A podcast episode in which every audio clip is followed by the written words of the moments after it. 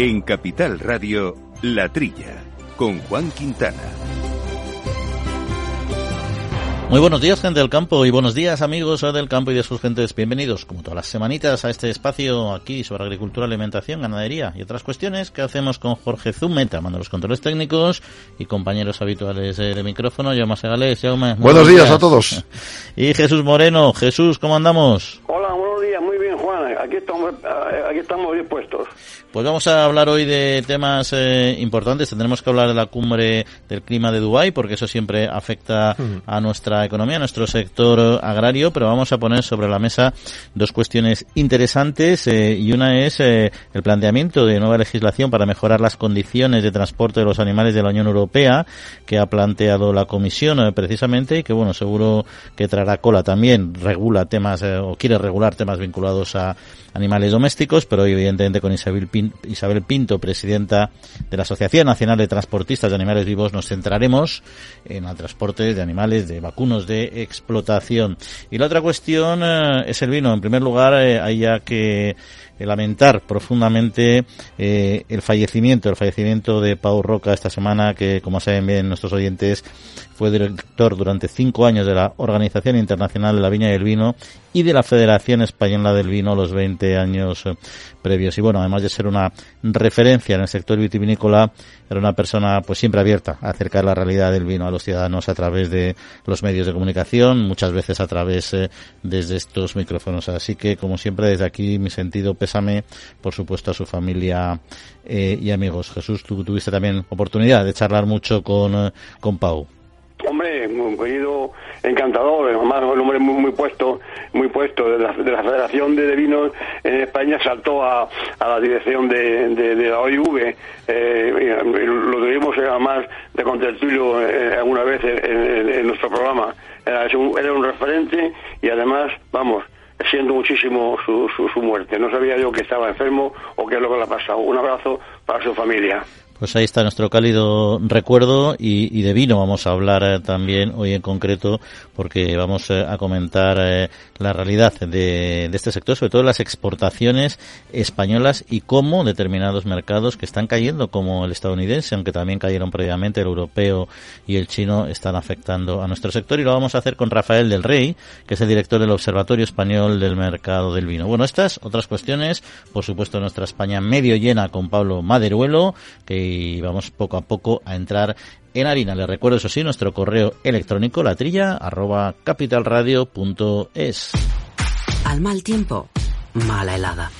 El cambio climático lo ha cambiado todo y los riesgos son más y más imprevistos, como las lluvias, las heladas o el pedrisco. Por eso necesitas un buen seguro agrario que garantice tu tranquilidad. Y ahora es el momento de contratar tu seguro de frutales. Agroseguro. Trabaja sobre seguro. La Trilla, con Juan Quintana, Capital Radio. Bueno, pues arrancamos hablando de los países de la Unión Europea que no lograron este lunes cerrar un acuerdo sobre las normas para regular las nuevas técnicas de edición genética en la agricultura, un asunto eh, que subrayó el ministro español de Agricultura, Pesca y Alimentación, Luis Planas, depende eh, la competitividad futura de nuestro sector agrario eh, europeo, en particular también del español, por supuesto. Para cerrar un acuerdo hacía falta una mayoría cualificada, 55% de estados y 65% de la población. No se logró por la oposición de Polonia, Austria, Hungría, Rumanía, Croacia, Eslovenia y Eslovaquia. Alemania y Bulgaria además se abstuvieron. Eh, ya habían adelantado que si no había acuerdo antes de que termine la presidencia española el 31 de diciembre se, se quiere buscar. El pasado 7 de julio se actualizó la normativa, la legislación sobre organismos genéticamente modificados vigente, que dicen que no es adecuada para regular las nuevas técnicas, las nuevas técnicas que se están proponiendo como la, esta, la OMG. Bueno, pues a diferencia de las OMG, donde se introduce una planta código genético foráneo para mejorarla, las nuevas técnicas solo modifican el genoma de la propia planta o introducen un material equivalente. Desde que se publicó la, la Directiva de Liberalización Voluntaria de estos organismos modificados genéticamente, pues en el año 2001 la biotecnología ha avanzado mucho y hay técnicas mucho más precisas, eficientes y seguras. Bruselas establece dos categorías de plantas en este tema genético. La uno, las plantas con modificaciones con unos criterios para ser consideradas equivalentes a las convencionales y la dos, la mutagénesis, que sustituye los métodos tradicionales donde había radiación o químicos para obtener mutaciones aleatorias por nuevas soluciones de ingeniería más rápidas y precisas. Uh. Técnica pura. Jesús, ¿cómo lo ves? De esto hemos hablado también en muchas ocasiones. Hombre, la, falta de acuerdo en, estos temas siempre ha venido un poco indicada por los países, generalmente por las organizaciones eh, de, los verdes y demás, pero vamos, que se oponga, porque para oponerse a una cosa como esta hay que hay que estar o sea, científicamente enterados, saber a qué, a qué es lo que uno se opone. Me extraña mucho que países como Polonia, Austria, Hungría, Rumanía y Croacia no lo veo yo no, sé yo si, si, tiene mucho movimiento eh, de, ecologistas para, para, ponerse a, este acuerdo. No, no, me cede mucho. No, no sé cuál es. De todas maneras, yo, creo que eh, igual es al revés. Igual es que estos no querían que se eh, hubiera mucha cortapisa. Igual esto decían que no querían el acuerdo porque regulaba demasiado es que no ha quedado claro qué es bueno, lo que... o sea, yo creo que el problema de, este, de esta regulación, esta tecnología, es que se quiere eh, asimilar a la de los transgénicos, que es muy complicado porque eso lo que al final está es vetando y, poniendo un freno al desarrollo tecnológico de nuestra agricultura. Precisamente lo que quiere el sector es, dado que no es una tecnología donde estés incorporando genes de, de otras de otros seres vivos que no tienen nada que ver con el ser vivo original, pues tratémoslo de una manera más flexible. ¿no? Al final tiene que haber una valoración de la EFSA de su seguridad para la salud humana, para el medio ambiente, etcétera, que, que, que, debiera, aunque sabemos que no pasa así, debiera tenerse en importante consideración. Entonces, eso es lo que yo creo que que no se ha conseguido. ¿Por qué? Pues yo estoy con Jesús. Buena parte es por presiones ecologistas sobre, sobre esta cuestión.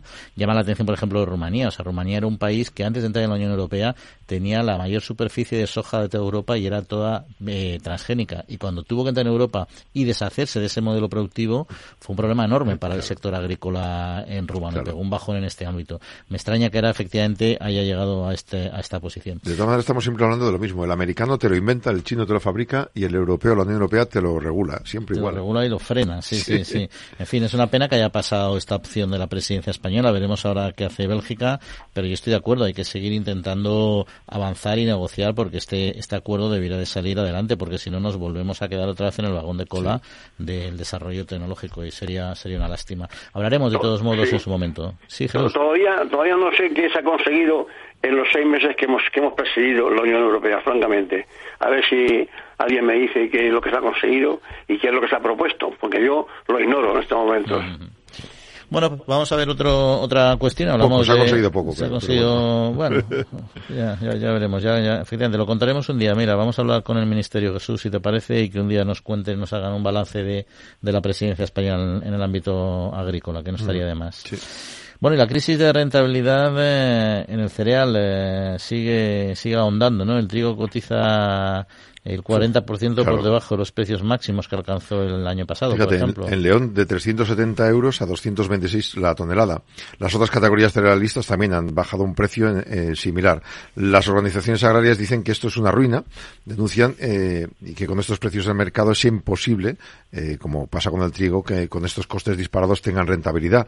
Entonces hay que cumplir la ley de cadena alimentaria que dicen varias, ¿eh? Asaja, UCCL, Alianza, UPACOAC, todas dicen que no se está cumpliendo en este en este aspecto?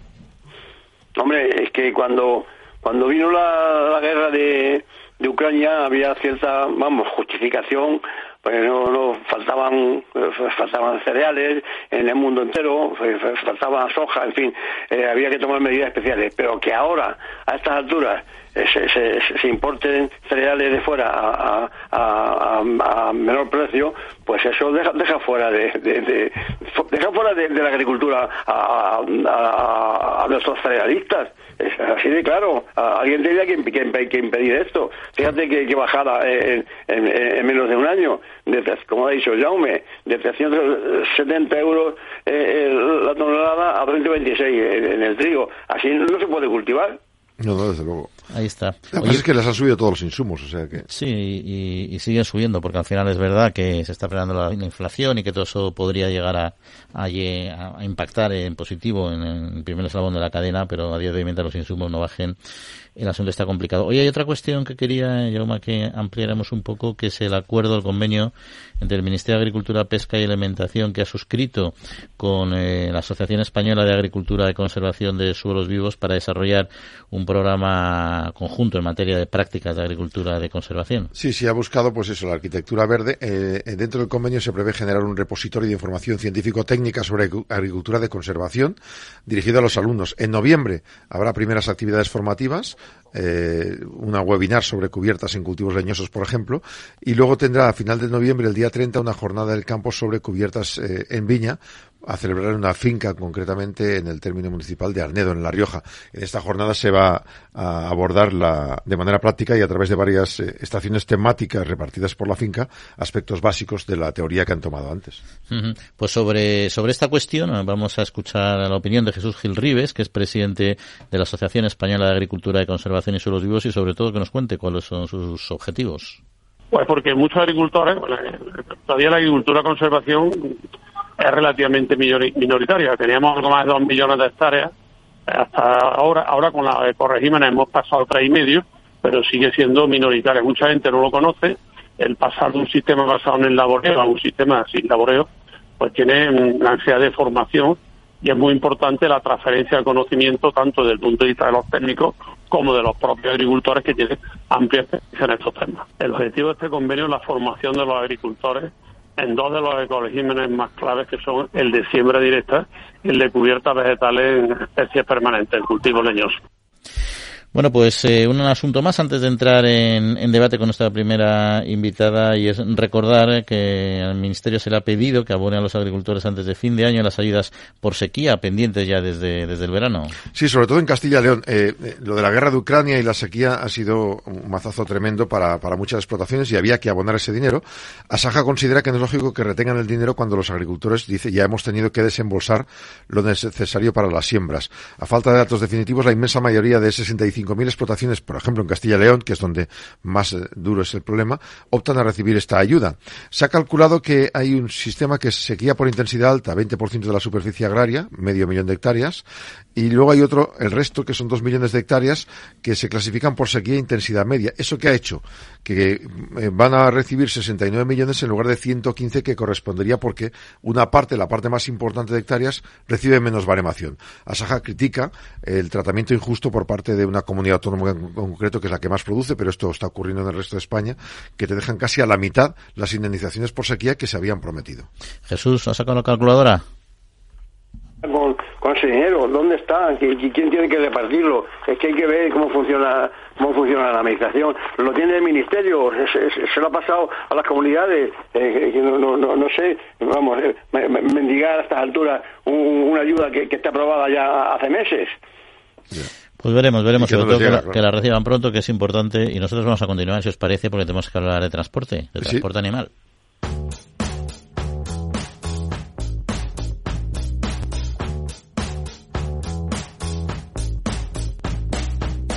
La Trilla, con Juan Quintana, Capital Radio. Pues eh, la Comisión Europea planteó una nueva legislación para mejorar las condiciones de transporte de los animales eh, en la Unión Europea, además de para asegurar el bienestar de perros y gatos en sus lugares de cría, en refugios y también en las tiendas de animales de compañía, donde por primera vez se establecerán estándares mínimos para toda nuestra zona europea.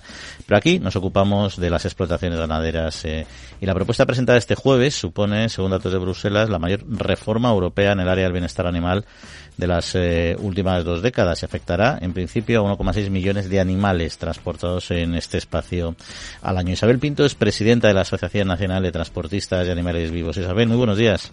Buen día. Bueno, ¿es una propuesta esperada por el sector del transporte de animales vivos?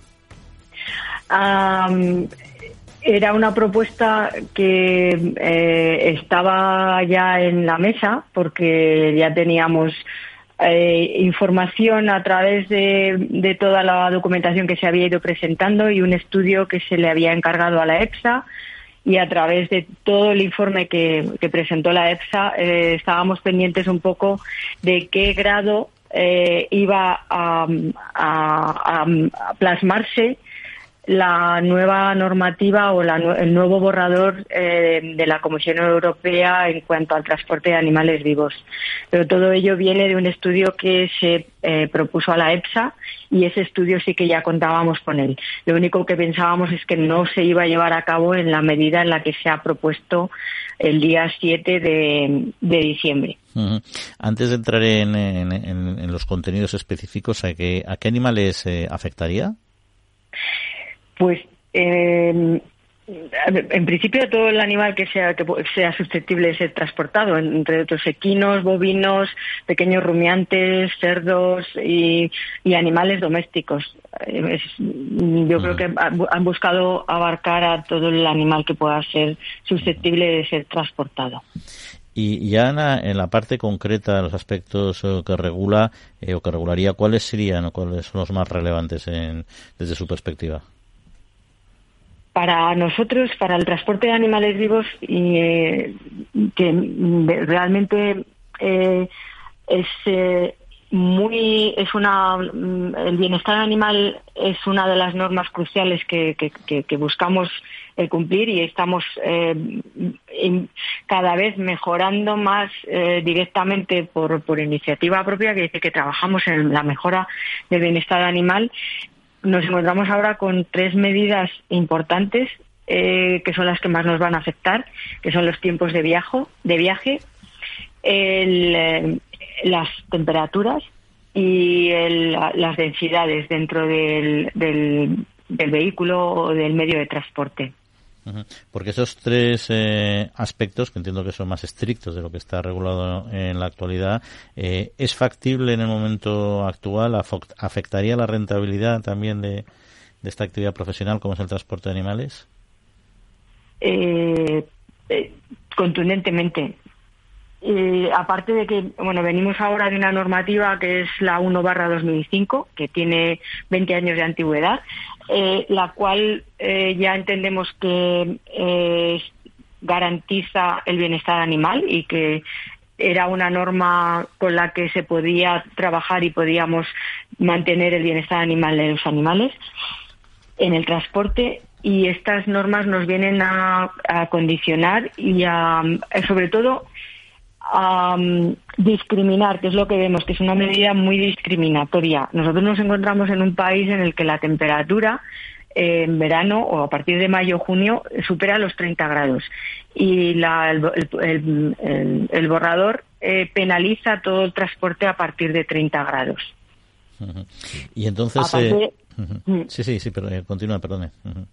Sí, aparte de que eh, por distancia eh, no estamos ubicados en el centro de Europa, sino que estamos ubicados en, en uno de los extremos, con lo cual toda la distancia de transporte comunitario para nosotros va a ser un agravante importante. O sea, nos vamos a ver eh, un poco comprometidos y perjudicados a la hora de hacer cualquier tipo de movimiento de animales. Presidenta, hablando de esas temperaturas, entonces entiendo que a partir de mayo, junio hasta prácticamente septiembre va a ser muy difícil poder transportar animales vivos eh, en la península y tal vez, como usted dice, ir hacia el norte de Europa, pero con unas pausas enormes.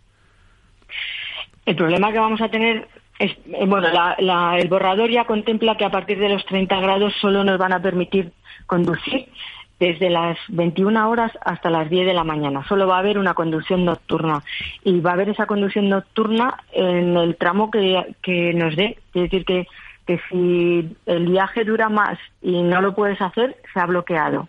Claro, pero tienes que quedarte luego eh, a mediodía parado en una autovía con el calor que están sufriendo los animales, ¿no? ¿O qué harían? No, no, no, no te van a dejar hacer el transporte. Ah, pues peor aún, claro. Y claro, es un transporte que va a quedar totalmente bloqueado. Y España en los 30 grados les tenemos, pero sin ningún problema. O sea, es una, una temperatura que en verano para nosotros es algo habitual. Y no nos pasa nada, que es lo que eh, también vamos reclamando un poco que eh, y tampoco tenemos en cuenta, no se está teniendo en cuenta la sensación térmica, se está teniendo en cuenta única y exclusivamente la temperatura Entonces, no, no, se, no se valora igual, ¿no? Tú puedes estar en el sur y tener, eh, estar en una terraza con una temperatura de casi 40 grados y con el, sistema esta de cooling que, o de, lluvia eh, microgránulos que tienes en una terraza, tú estás perfectamente. Entonces, no es lo mismo temperatura que sensación térmica, pero automáticamente el borrador está bloqueando ya a partir de los 30 grados, eh, poniendo un condicionante mm, de, de, eso de viaje de, de 21 a 10 de la mañana y si no lo puedes cumplir, no lo puedes hacer, no lo puedes realizar. Y luego, aparte del, del tramo, ahí hay que reducir la densidad en un 20% eh, de los eh, de lo que del espacio del vehículo o del medio de transporte. Eh, yo, yo recuerdo, Presidenta, cuando se planteó en otras reformas todo el tema, por ejemplo, de la subida y bajada de animales en zonas de descanso y tal, que al final la norma iba en contra de la, de, la calidad del transporte del animal porque precisamente es el subir y el bajar donde los animales sufren más, ¿no? Esta, esta norma, tal como está planteada en el momento actual, ¿mejoraría verdaderamente la calidad del transporte de los animales animales o se, o se producirían paradojas, por ejemplo, como ese caso que había comentado?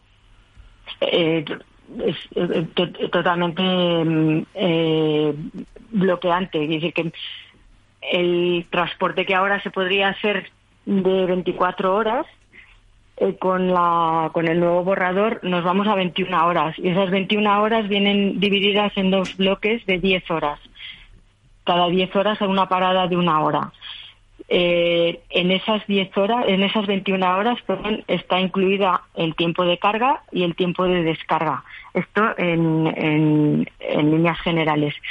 Y un transporte que ahora mismo se está haciendo con 24 horas eh, de origen a destino, con las paradas que corresponden porque el conductor tiene que parar por tacógrafo, eh, con, la, con el nuevo borrador se nos va a 48 horas. Y estas 48 horas repartidas entre las 10, una parada de una hora, otras 10, una parada de 24 horas, en la que tienen que bajar los animales a un centro y luego hay que volver a, subir los animales otra vez en el, en el, medio de transporte para llegar a su destino. No, fue. Entonces, lo que antes se hacía con 24 horas, ahora tienes 48. Qué lo cual entendemos que eso no es bienestar animal. Es decir, que si tú puedes en 24 horas llegar a tu casa, eh, no, no, no es correcto que te plantees que, que lo hagas en 48. Sí, que todo el mundo prefiere, un, todo el mundo prefiere un vuelo directo aunque vayas apretadito en el avión de tres horas, de, de, de ocho horas, que bajar de un aeropuerto y estar cinco horas esperando en un aeropuerto para coger otro. Eso es como el sentido común. Y, y, en estos, eh, en estos, en estos pasos regulatorios eh, que tienen por delante, ¿cree usted que es posible reconducir esta norma y, y suavizarla de alguna manera? Eh, yo eh, lo que estamos buscando un poco es em, eh, ir en, conjunto todas las todas las asociaciones las de productores las de porque al final le, le implica al productor también no el que pueda cargar menos animales supone que tiene que hacer un giro en su en su forma de producción, porque si no le admiten cargar para, por ejemplo, para matadero, eh, solo se puede, hay una reducción de densidades, con lo cual no va a poder cargar la misma cantidad de animales. Vamos a duplicar el número de vehículos, porque si no puedes hacerlo con un vehículo los que hacías, tienes que aumentar el número de vehículos para cargar los mismos animales. Seguimos un poco con, con un aumento de costes. Si aumentamos el número de vehículos que la la, la, sociedad va a que reduzcamos emisiones y aumentamos el número de vehículos, aumentamos el número de emisiones. Entonces, hay, un, hay una lucha conjunta entre pues eso, productores, eh, todas las asociaciones, Amprogapor, eh, de Vacuno, todas las asociaciones, y luego estamos buscando un poco una unión entre todas las asociaciones de transportistas a nivel europeo, porque nuestro problema también está en Portugal, está en Italia, pues vamos a ir buscando un poco una vía común para rebatir un poco lo que nos han propuesto en el borrador. Pues esperemos eh, que, lo consigan. Isabel Pino, presidente de ANTA, pues muchas gracias por acompañarnos y aclararnos este, esta futura eh, ley. Un saludo. Un saludo a vos. Buena, buen día. Hasta luego. Gracias.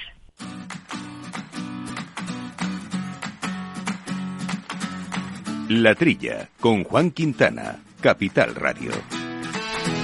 Bueno, pues eh, complejo, complejo el problema y si ya las normas de bienestar eran estrictas antes, a ver a dónde nos lleva eh, todo esto. Jesús, no sé cómo ves lo que nos ha contado nuestra invitada. Bueno, pues mira, yo lo veo de la siguiente manera. Eh, yo creo que el, vamos a tener, mm, exceptuando las importaciones de ganado vivo, esto exclusivas, por ejemplo, de razas especiales que haga falta, que, en fin, que, que, que, que tienen que venir vivas, eh, la, la, tendencia va, va, a ir a, que se exporte, eh, que se exporte, se exporte carne en vez de ganado vivo. Ahora mismo hay unas normas ¿Qué, ¿Qué, pasa? Que han, constatado que hay muchas muertes o hay muchos eh, que, que, han visto para seguir reformando la norma. Porque a este paso va a llegar un momento en que para llevar un cerdo de, España a, Europa pues va, a ser imposible. Cada vez más, más, paradas, cada vez tal. O sea, que, que esto va a provocar que se, que se, que se, tienda al, comercio de, de carnes en vez de ganado vivo. Eh, eso, eso, es lo que yo creo. Porque claro, este es infinito. La mejora para, para, transportar es infinita. Puedes poner aire acondicionado, pero ahora mismo, ahora mismo eh, eh, lo que según ha explicado la presidenta de, la Asociación de, Transportistas de, Animales, eh, según dice ella, que en vez de un día hay que estar, hay, que estar dos, pues, pues que nadie... Pues, pues, es una cosa como, contradictoria, ¿no? Todo el mundo prefiere el tirón, ah, salvo que vayan a la sala de sacrificio, que también van, en cuyo caso no sé lo que les gustaría, no, pero bueno. Pero más aparte, aparte hay otra cuestión, aparte de las paradas, es que la sensación térmica que ha comentado es que es muy real, es que tú no puedes, decir, en nuestra generación, Hemos estado viajando días completos, siete, ocho horas, con los coches que no había aire acondicionado, la ventanilla abierta, la sensación térmica no era de 40 grados.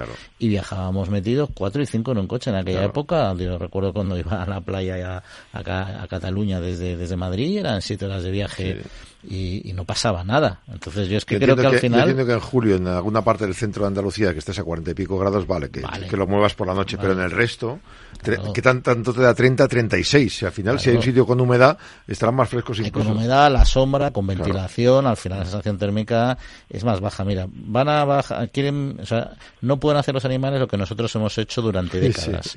Eh, les mm. queremos hacer eh, transportes muchísimo más largos, o sea, que tengan que parar y hacer transportes fraccionados que es lo que nadie quiere. y bajar a los animales y, luego subirlos. Y luego subirlos, que es, peor para ellos. Es una cosa más, estrés, ¿no? Me pienso yo. Estrés, lesiones y de todo. Todas las lesiones se producen ahí. Y luego, que yo siempre digo un ejemplo, o sea, en un, en un vuelo transoceánico, salvo que vayas en business, tienes menos metros cuadrados en ocho horas de viaje en tu avión que un animal que tiene comida, bebida, un metro cuadrado y ahora aumentará para estar tumbado, tal, tal y cual. Es decir, que es que yo creo que nos están pasando. ¿El problema cuál es? Que hay un informe de la EFSA en este caso. Cuando un informe de la EFSA, pues todos lo respetamos. Lo que yo no tengo claro es que a partir de ese informe las medidas que se estén aplicando sean eh, muy exageradas, muy sobredimensionadas. Y ahí es donde esperemos que, ah, que aborden este tema. Oye, vamos a cambiar de tema y vamos a retomar el asunto de, de Dubái, que ha estado en el candelero toda la semana, como no puede ser de otra manera, y que se ha de iniciar la transición para dejar atrás los combustibles bueno. fósiles tras semanas de intensas negociaciones y que todo eso también, por supuesto, afectará a nuestro sector. Esto es lo que se habla en todas las cumbres. Yo creo que llevan ya el texto preparado para ver si se ratifica. Ha habido bastante debate y muchas disputas, pero bueno, el miércoles presentaron el balance global, le han llamado así. Es el acuerdo para reforzar la acción climática y frenar el aumento de temperatura, que no supera un grado y medio respecto a niveles preindustriales, o sea, antes del siglo pasado. Aprobado por consenso en plenario, se llama a los estados a que empiecen la transición para alejarse de combustibles fósiles, dicho en Dubái, por cierto, de manera ordenada y equitativa. El plenario había una incertidumbre sobre si el acuerdo que marca el fin de esta era de los combustibles fósiles sería aceptado por los países petroleros como Arabia Saudí. Es un logro histórico, dicen, que en ese plenario haya incluso e-, emires como el sultán Al-Jaber que haya agradecido el trabajo duro de las delegaciones y, hombre, no han arrancado un compromiso, pero sí que han dicho que están satisfechos con lo que se está escuchando ahí. Oye, oye esto, yo he leído en la prensa generacionista eh, eh, que hay un compromiso tremendo, por ejemplo, en Francia y, Alemania y, bueno, y algunos países más de Europa, un compromiso firme para aumentar y duplicar la, instalación de centrales nucleares. No, se dice nada España es el único país de en esta en esta cumbre España ha sido el único país que ha dicho públicamente que ellos van a seguir con el calendario de cierres. Todos los demás han dicho o que mantienen o que aumentan. Por, eso digo, que, que, es más, más, más, más, más beneficioso para el medio ambiente y para la producción y para el CO2 que, que eso no hay. O sea que eso, está así, porque no se, no, no, no se dice eso claramente. ¿eh? En fin, oye, pues cerramos este bloque hablando de, del aceite de oliva, porque hay contención del gasto y esto ha arrastrado también a la baja a este producto, en, al menos en las, en las viviendas, en los hogares españoles, que sabemos son lógicamente sensibles hay, a. Hay que decir que el, IPC eh, ha subido un 3,2%, o sea, se está dejando un par de décimas, está por encima de lo que sería el óptimo 2%, según los datos que se publicaron el jueves pasado, eh, y que ahí, pues, eh, la parte, digamos, de la cesta de la compra sigue en el 9%, sigue estando bastante alta respecto a lo que tendría que ser, pero claro, no comemos neveras, que es lo que te baja, por ejemplo, el consumo, pero sí que algunos productos como el aceite, pues claro, estamos pendientes del céntimo. Según el portal Red, el aceite de oliva Origen cotizaba a principios de esta semana a 8,1 euros litro y terminó por debajo de los 8,3, por tanto, dos, eh, pues dos céntimos, 20 céntimos menos que hacía un par de semanas. Según estos datos de la Agencia de Control de Alimentos, AICA, las salidas al mercado interior en octubre cayeron un 35% respecto al primer mes de la campaña anterior. Según algunos expertos, con el alza de precios, el consumo del aceite de oliva en los hogares bajó un 18% entre noviembre del 22 y este mes de octubre, y respecto al mismo periodo del año móvil anterior, el gasto había crecido el 26%. La caída de la demanda doméstica es casi el doble de la que diagnosticó el Ministerio. O sea que hemos, eh, ellos calculaban perder menos de un 10% de ventas y se ha perdido un 18%. Hay que añadir también que se ha incrementado la demanda de otros aceites como el de orujo de oliva, más económico, para freír, aunque dicen que muchos hogares lo que han hecho es consumir menos, no sustituirlo, pero aún así sí que ha habido un 0,4% más de ventas de, girasol, que es la mitad del precio de, que la del aceite de oliva, y según otros datos, por ejemplo, ha disminuido la compra de formatos grandes de aceite, mm. porque la gente, claro, ven un precio que les, les, les vuelve locos, entonces se están vendiendo eh, botellas de un litro o de medio litro para, para, para gastar menos al final en ese ticket de compra. Sí, como ese que, que está claro. El de la gasolina, ¿no? Que yo solo he hecho 20 euros. ya, hasta donde llegue, ¿no? Vamos a ver, dice, hace, hace aquí referencia a la ICA y demás, a que el poder, que es, que es menor el poder adquisitivo. Oiga, no, es mayor el precio del aceite. El otro día estuve yo con un, compadre mío que tiene eh, olivas eh, eh, ahí en Jaén, en Vilche concretamente, y a, su cooperativa le están pagando el aceite a 8 o 9 euros. ¿Por qué está a 14,50 en un lineal? 5 o 6 euros más, más caro. Es una, cosa que, nadie la comenta. Uh, habrá que hablar con los de Añerac, que son que son fortísimos, el texto grupo de, de envasadores y comercializadores de, aceite, que son los que manejan el cotarro. Pero vamos, quiero decirte que, claro, que 14.50 un, uno de, aceite, ¿cómo, cómo, cómo, puede ser eso? El aceite de lujo, el aceite de, de, de lujo de, aceituna, que, que, está refinado, pues no deja de ser de aceituna, claro, tiene otras cualidades, pero, pero, pero, claro, se consume más porque, porque es más barato. Y, y, no digamos el ascenso de, girasol. ¿eh? Es decir, nadie habla de, de, la subida de precio. Dice no, que, el poder adquisitivo, oye, raro, ¿eh? Eh, los jornales son los mismos, pero si en vez de comprar aceite a, a 8 euros o 7, como, como ha estado hace un año o, dos años, a, a 14,50, pues oigo, nada. Mm. tomo ensalada con agua en vez de con aceite. Bueno, pues lo que también está flojito flojito son las exportaciones del vino, pero de eso vamos a hablar en un instante.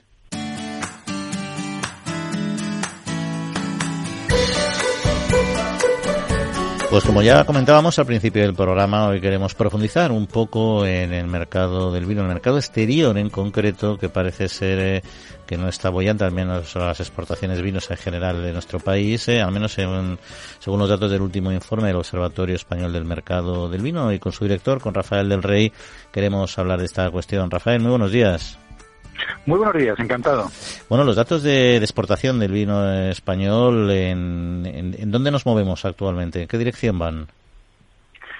Pues van en la misma dirección que el comercio mundial, realmente. Estamos cayendo, las, perdiendo ventas en términos de volumen y, sin embargo, manteniéndonos, veníamos creciendo, ahora estamos con una ligera caída en términos de valor es la misma tendencia que se está dando a nivel mundial en los últimos años y no solo la pandemia, no solo con la crisis de Rusia, sino en general en los últimos 10, 12 años lo que vemos es que la, eh, la tendencia mundial es de mucha estabilidad del comercio en términos de volumen y, sin embargo, mejora de los precios, mejora de las ventas en valor. Y en esa línea están también las ventas españolas. Y en concreto, eh, hacías hincapié en la presentación, en el comentario de estos eh, de este estudio del mercado de Estados Unidos, ¿no? que siempre es un poco una pequeña referencia también de nuestras exportaciones, ¿no? Ahí la situación está yendo un poco peor que, con, que la comparativa con, a nivel global.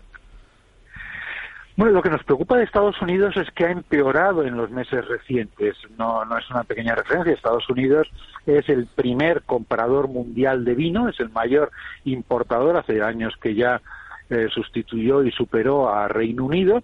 Y sin embargo, iba muy bien, por cierto. Pasó, la verdad, es como una época de, de la pandemia mala, pero después de la pandemia se recuperó extraordinariamente.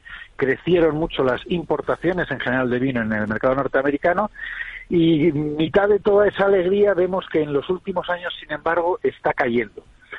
Y está cayendo para las ventas de vino español y está cayendo para las ventas de vinos de muchos otros orígenes. Para Italia muy particularmente, para Francia también, en fin, para todos los, proveedores. Y nos preocupa porque es un gran mercado y porque las opiniones de los expertos sobre la evolución del mercado norteamericano pues no son muy buenas. La verdad es que están, eh, hay mucho experto que lo que nos está diciendo es que hay un cambio de tendencia en el consumo de vino en Estados Unidos y que, bueno, pues las jóvenes generaciones están un poquito más preocupadas y la cosa va un poquito peor.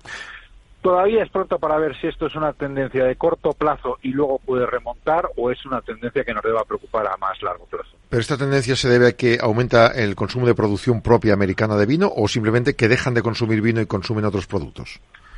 No, lo problema es que, el problema serio es que dejen de consumir vino. En general, más del 75% del vino que se consume en Estados Unidos es vino americano, norteamericano, con lo cual, en realidad, las importaciones es una parte que siempre ha sido pequeña. ¿eh? Pero bueno, han comprado bastante vino italiano, bastante vino francés y algo de vino español.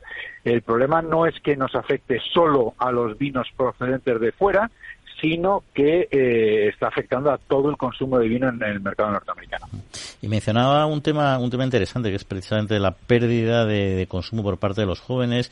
Yo creo que toda esta eh, política de, o sea, toda esta, visión que tienen las sociedades desarrolladas al menos de, de comer de otra manera, de, de no consumir alcohol, etcétera. Eso es un, eso es una situación que está afectando, yo entiendo, quería conocer su opinión, al consumo en general. Entiendo que no solo sería a nivel de Estados Unidos, sino a nivel global, o eso está específicamente centrado en algunos espacios. Se está notando más en Estados Unidos y el menos en Estados Unidos es donde ha saltado más la, la, preocupación. Eh, sí, sabemos que todo lo relacionado con la salud, especialmente después de la pandemia, pues está afectando a muchos consumidores y entonces pues se, se tiende a consumir algunos productos algo menos y, bueno y, y, y están cambiando algo los hábitos de vida.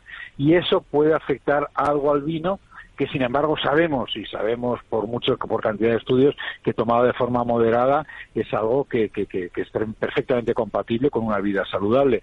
Pero hay una generación nueva de jóvenes en Estados Unidos que parecen más conscientes ahora que nunca sobre lo que toman, lo que comen, lo que beben, y esto puede afectar a un montón de productos, a la carne, al azúcar, a las bebidas azucaradas y también a todo lo que tenga alcohol.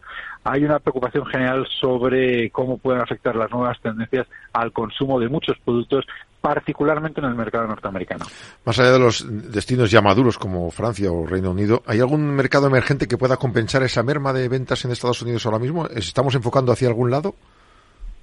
Hay muchos que se comportan de forma diferente. En Europa, por ejemplo, los países nórdicos siguen comprando vino de una forma muy muy muy eh, homogénea y muy y, muy continuada para eh, sorprendentemente en los últimos meses, nos, eh, sobre todo en el último año y medio, nos hemos visto con, con sorpresa que las ventas a Rusia se han incrementado de forma notable, a pesar de la guerra, a pesar de los conflictos, a pesar de las limitaciones y de las complicaciones para el comercio. Y en el caso de España es particularmente interesante la manera en que se están comportando algunos mercados en América Latina. En algunos mercados como en México, como en República Dominicana, como en Colombia, los vinos españoles tienen un protagonismo muy especial, están muy bien posicionados, eh, con precios elevados, con una, con, somos los primeros proveedores eh, de lejos eh, con respecto a los que nos siguen en esos mercados y, nos y mantenemos todavía ritmos de crecimiento muy buenos. ¿Puede eso compensar la pérdida de Estados Unidos? Pues en algunos casos sí en otros no, y por eso está las ventas de forma en general muy estables.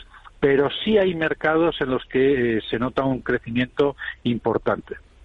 Y ahora una última pregunta que es casi es mm, una percepción mía, ¿no? Mencionaba estos eh, estos mercados del Cono Sur, pero si uno, por ejemplo, se mueve por Centro Europa o por Norte Europa o, por Norteamérica, al final uno sigue viendo que hay muchas más referencias de vinos franceses e italianos eh, y también de vinos del Cono Sur en, en cartas, en lineales, etcétera, que españoles. Bueno, eso es lo que yo he visto, es una percepción personal, ¿no?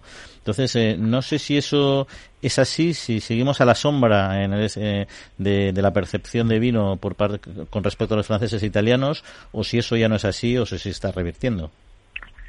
Eso es así en gran medida y es verdad que nos gustaría ver muchos más vinos españoles en los lineales de los supermercados y en los menús de los restaurantes. Eh, y yo creo que tiene la, causa fundamental es que todavía tenemos un déficit de comercialización, es decir, de cantidad de vendedores moviéndose por el mundo. Esto es algo en lo que franceses e italianos particularmente nos llevan ventaja, si bien es verdad que llevan muchos más años que nosotros vendiendo de forma intensa, particularmente en Europa. España a los mercados internacionales ha llegado relativamente tarde porque teníamos un consumo de vino muy grande en España y solo cuando hemos bueno pues caído el consumo de vino en España nos hemos lanzado de una forma más clara hacia los mercados internacionales y esa capacidad de comercialización es todavía a lo mejor un poco nuestra asignatura pendiente pero en la que se han hecho muchos avances en los últimos años muchas de nuestras empresas han mejorado sensiblemente su capacidad de comercialización, se han reforzado de una forma extraordinaria los equipos comerciales y cada vez salimos más. Eh, y algunas cosas están cambiando. Si uno se va, hace poco estuve en Holanda, por ejemplo, en Bélgica, en Alemania, ya la cantidad de espacio que ocupan los vinos españoles es muy superior. Y luego hay algo que todavía nos anima más a hacerlo, y es que muchos de esos vinos que venden franceses e italianos a veces se hacen incluso con vino español que vendemos antes a granel, cosa que podemos también mejorar. ¿eh? Nos pasa con, el, con el vino, igual que nos ha, se ha comentado históricamente que pasaba con el aceite, y eh, lo podemos mejorar todavía fundamentalmente es capacidad de comercialización, redes de distribución y muchos más comerciales vendiendo vino español en todos los mercados. Rafael del Rey, director del OMV, pues muchas gracias por aclararnos esta información y un saludo. Encantado, encantado, un saludo.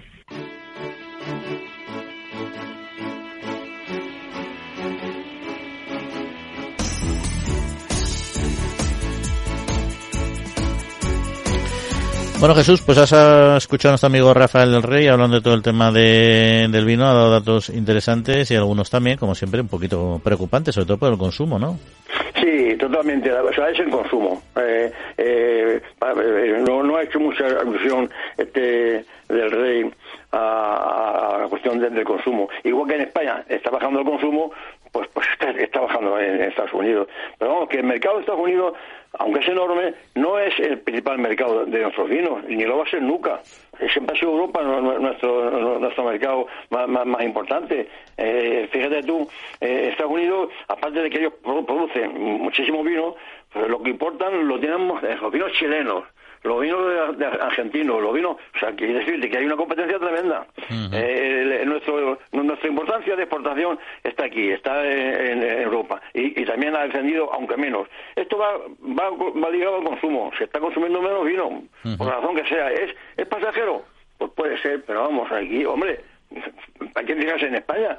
La gente joven no bebe vino. Yo, menos. Y sobre todo porque además eh, la gente joven ya no, porque no, antes era porque como no estaba habituado, porque estar la cerveza tardaba en entrar en el vino, pero ahora es porque han decidido que no beben alcohol, eh, alimentos con alcohol. Así, claro, con lo cual, ahí, tenemos dos matices. Uno, el vino sin alcohol, que todavía está demasiado, no está desarrollado. Porque aunque Jesús lo consume y le gusta mucho, ¿eh? Claro, pero la cerveza sin alcohol, por ejemplo, se ha metido en nuestras mesas. Entonces, cuando tú vas, yo tomo algo, el que, el que va en el coche conduciendo es el que bebe cerveza sin alcohol. Es al mismo precio que la otra y sabes que, que, que vas a poder conducir bien. Entonces, si esto se consiguiera con el vino, no sería tan grave. Pero dos, igual también es un tema de precio. Bueno, se va, eso se, va a acabar, no, no, no va a ser como la cerveza, porque se ve más cerveza que vino, con y sin. Y, pero que vino sin alcohol tiene su futuro. Yo, yo, estoy consiguiendo un vino sin alcohol que, que, que, que, al que, al que siempre ha bebido vino le deja más o menos con la sensación de que bebe, bebe algo, ¿no? Bebe vino menos alcohol, tiene todo lo demás, los aldehídos y tal, es tinto. Y eso se va a acabar, va, va, va a subir como, como ha subido la cerveza sin. Por cierto, comentaba también eh, un tema que me llamó la atención es lo de Rusia, que aumente el consumo, porque recordaréis que Rusia precisamente empezó a bloquear y, las importaciones de vino porque quería potenciar los vinos propios, etcétera, ¿no? O sea, está claro que no está consiguiendo desarrollar su propia eh, estructura productiva porque vuelve vuelve a comprar. Hay que recordar que Rusia fue un gran comprador de vinos a granel de, España, ¿no? Y luego otro tema que me pareció interesante es este esta cuestión de por qué estamos a la sombra de Francia e Italia, que decía Rafael que cada vez estamos menos. Yo creo que, que el origen de todo está en la posguerra. O sea, está en que en la dictadura española España, se cerró y entonces evidentemente fue justo un momento de expansión de, de, muchos países de Europa como Francia e Italia que coparon los mercados internacionales con sus con sus producciones emergentes mientras que España se quedó aislado completamente y no, no y, no lidió esa batalla inicial. Y claro una vez conseguido posicionarse el, mercado español no le quedó más remedio que tampoco tiene unas estructuras eh, comerciales muy altas decir mira a mí lo más fácil es exportar los graneles a Francia que Francia se principal destinatario de nuestros graneles actualmente, y a otros países que los embotellen y que los manden como vinos de, su país, ¿no? Y eso es una de las grandes pérdidas. se ha mandado vino, vino a granel a Francia. Bueno, lo de Rusia, lo de, el, vino, el vino granel que se, que se manda, o se mandaba, o se manda a Rusia, es para transformarlo en cava. Ellos tienen allí un sistema de transformación eh, espontáneo, de, de, hacen un vino eh, vamos, un cava, no, no, es cava porque es un vino espumoso a partir de vino y, y como eh, sus cosechas oscilan de, de, un año para otro, pues oscila la cantidad que, que importan. El mercado del vino, como todos los mercados, es, una cosa viva. Eh, un país que importa, si tiene mala cosecha, pues importa menos. Y lo de Italia, esto aparte de lo que tú dices, Juan, que, efectivamente... vamos a tener, Jesús, que ir cerrando porque queremos hablar con Pablo Madiruelo y si no, no, pues, nos, pues, no, nos va a dar tiempo. Seguimos luego hablando de ello al final si nos queda un tiempo, un momentito, porque vamos a hablar de una interesante experiencia en nuestra España medio llena con nuestro querido amigo Pablo. Pablo, muy buenos días. Hola, ¿qué tal? Muy buenos días eh, a todos. Hoy en la España medio llena vamos a hablar sobre la salud en el medio rural, algo que es realmente importante, especialmente cuando la población pues tiene un índice de envejecimiento alto, que es algo que es muy común en los pueblos más pequeños, sobre todo en el centro mm, de la península. Eh, vamos a conocer un proyecto que tuve la oportunidad de conocer eh, a su vez gracias a los premios vivaces eh, de los que he formado parte. Os voy a presentar a Sandra, que ha sido la ganadora de estos premios que buscan reconocer proyectos con impacto social y ambiental en el territorio. Sandra es nutricionista, quería desarrollar su proyecto en el medio rural y ha abierto miras respecto a su disciplina y lo que ha hecho ha sido crear un proyecto, una policlínica que ofrezca servicios especializados en salud a los habitantes del medio rural. De otra manera, estas personas mayores que van a recibir sus servicios en su clínica tendrían que marcharse hasta la capital, hasta Segovia, pues para ir al podólogo, para ir al nutricionista o para ir a los especialistas de otras disciplinas. Vamos a conocer Saborea tu salud, que es un proyecto que ha llevado a cabo en su pueblo, en Fuente Rebollo, que está en la provincia de Segovia.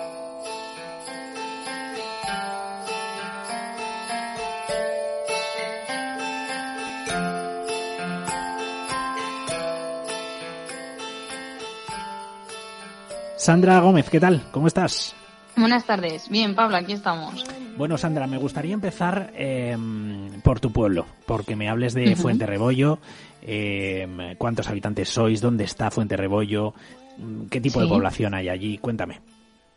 Bueno, pues Fuente Rebollo es un pueblecito que está muy cerquita de, de Cantalejo, que en total seremos como 300 habitantes o así.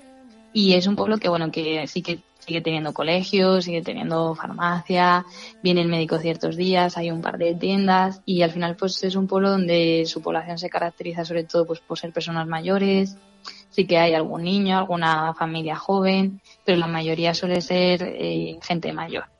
Eso es. Estamos hablando de la provincia de Segovia, que me, hablabas de Cantalejo, yo soy de muy cerquita y por lo tanto lo conozco, pero para quien no conozca la provincia de Segovia, estamos hablando pues de, un punto más o menos central en el mapa, ¿no? De la provincia. Sí. Sí, sí, estamos por el centro de Segovia y luego también está cerca pues Pedraza, Sepúlveda, Sacramenia, o sea que estamos un poco situados ahí muy cerca de, del Parque de las Oces del río Duratón. Sandra, te hemos conocido, hemos conocido el pueblo, nos has hablado de tu pueblo. Ahora me gustaría que eh, te conozcamos a ti eh, y luego juntamos las dos cosas. Cuéntame quién eres tú, eh, cuál es tu trayectoria profesional. Bueno, pues yo soy Sandra, que soy nutricionista y bueno, terminé la carrera en 2019 y desde entonces pues me estuve formando en diferentes ámbitos, en nutrición deportiva, en educación alimentaria, en psiconutrición y empecé a pasar consulta. También durante una temporada fui profesora asociada en la UBA, en el grado de nutrición humana y dietética. También he tutorizado alumnos de prácticas, TFFs y un poco lo que he ido haciendo ha sido ir, siempre ir combinando la parte de la consulta de nutrición con el poder realizar talleres, charlas, eh, pues al final ir combinando tanto la educación alimentaria como con la parte clínica de la consulta. ¿Y en qué momento se juntan las dos cosas? ¿Se junta Sandra con Fuente Rebollo, más allá de, que sea tu pueblo y, de que es donde, donde has vivido y has crecido? Eh, ¿Cuándo se junta el proyecto profesional con el proyecto personal? Bueno, pues al final se juntó en octubre del año pasado al, al ver la luz saborea tu salud, que es un centro que tiene varios profesionales que trabajan en equipo y donde también al final pasa un poco lo que pasa en, mi trayectoria profesional. Pues se va combinando la parte clínica las consultas con las charlas con los talleres y con la tutorización de alumnos de prácticas. Y eso es un poco como al final se ha ido uniendo eh, Sandra con Fuente Reollo de forma aún más unida, ya no solo porque es a mi pueblo, sino que es el pueblo en el que está el proyecto en el que confío, que es Saborea tu Salud. ¿Cuántos profesionales estáis ahora vinculados o trabajando a tu, en tu proyecto?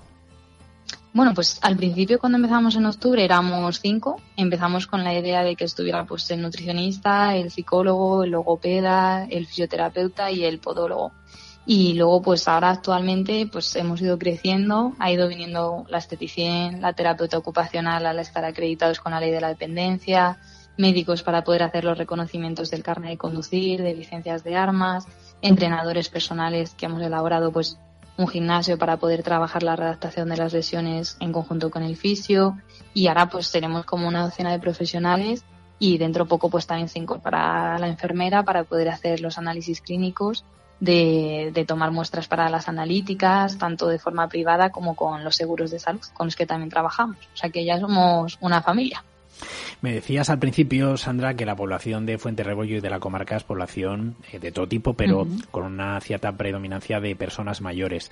¿Qué supone para gente mayor eh, pues tener cerca una, una policlínica, tener una, una, clínica que les ofrece todos estos eh, especialistas sin moverse de, de la zona?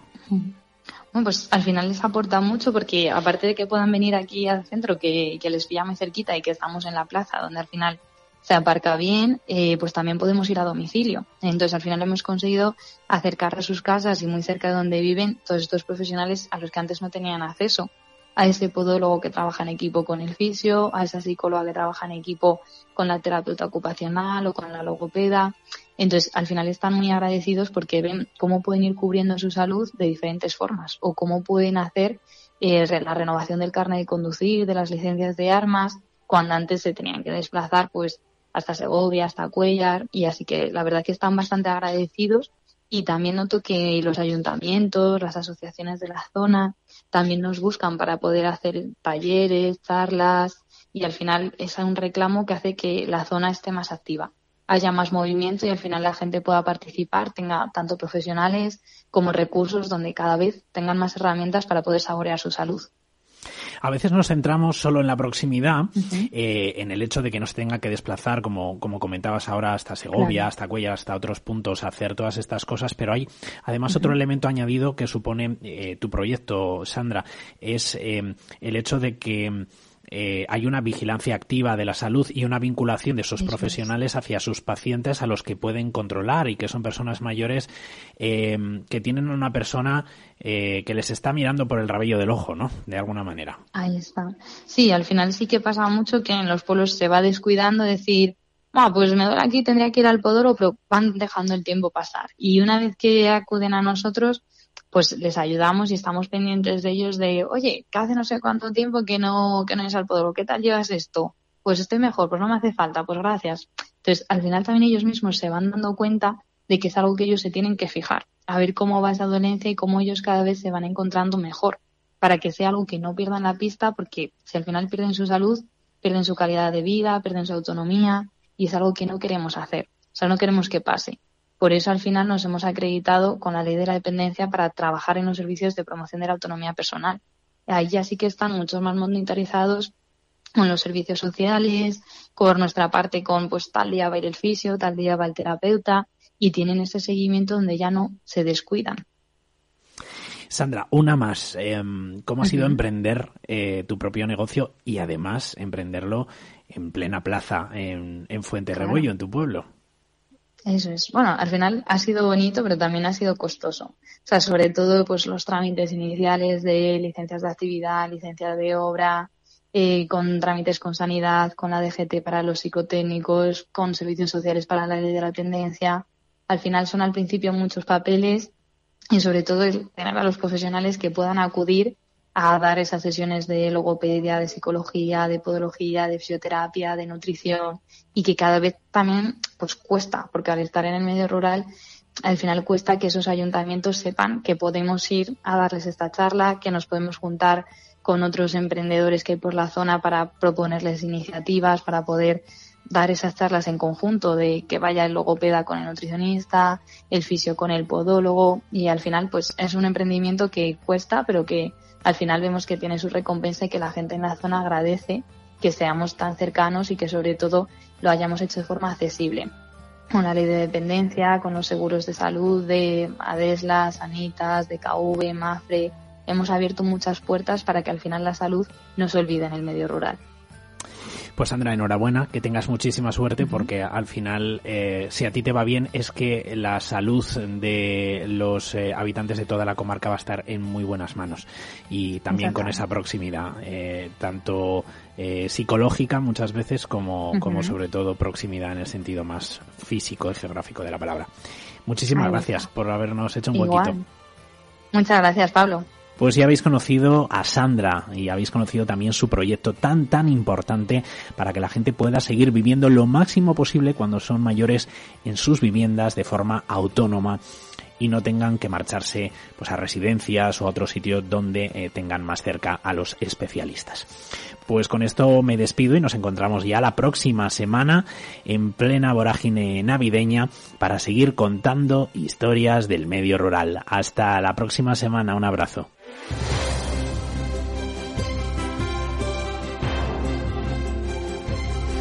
Jesús, que te corté antes, justo que estabas antes de la entrevista aquí de la sección de Pablo, ibas a comentar algo Nos, del hemos, vino- nos han llevado a la, pol- a la policlínica, pero de, de la policlínica podemos tomarnos un vino, ha dicho el médico, así que, ¿qué Sí, estabas sí, diciendo sí.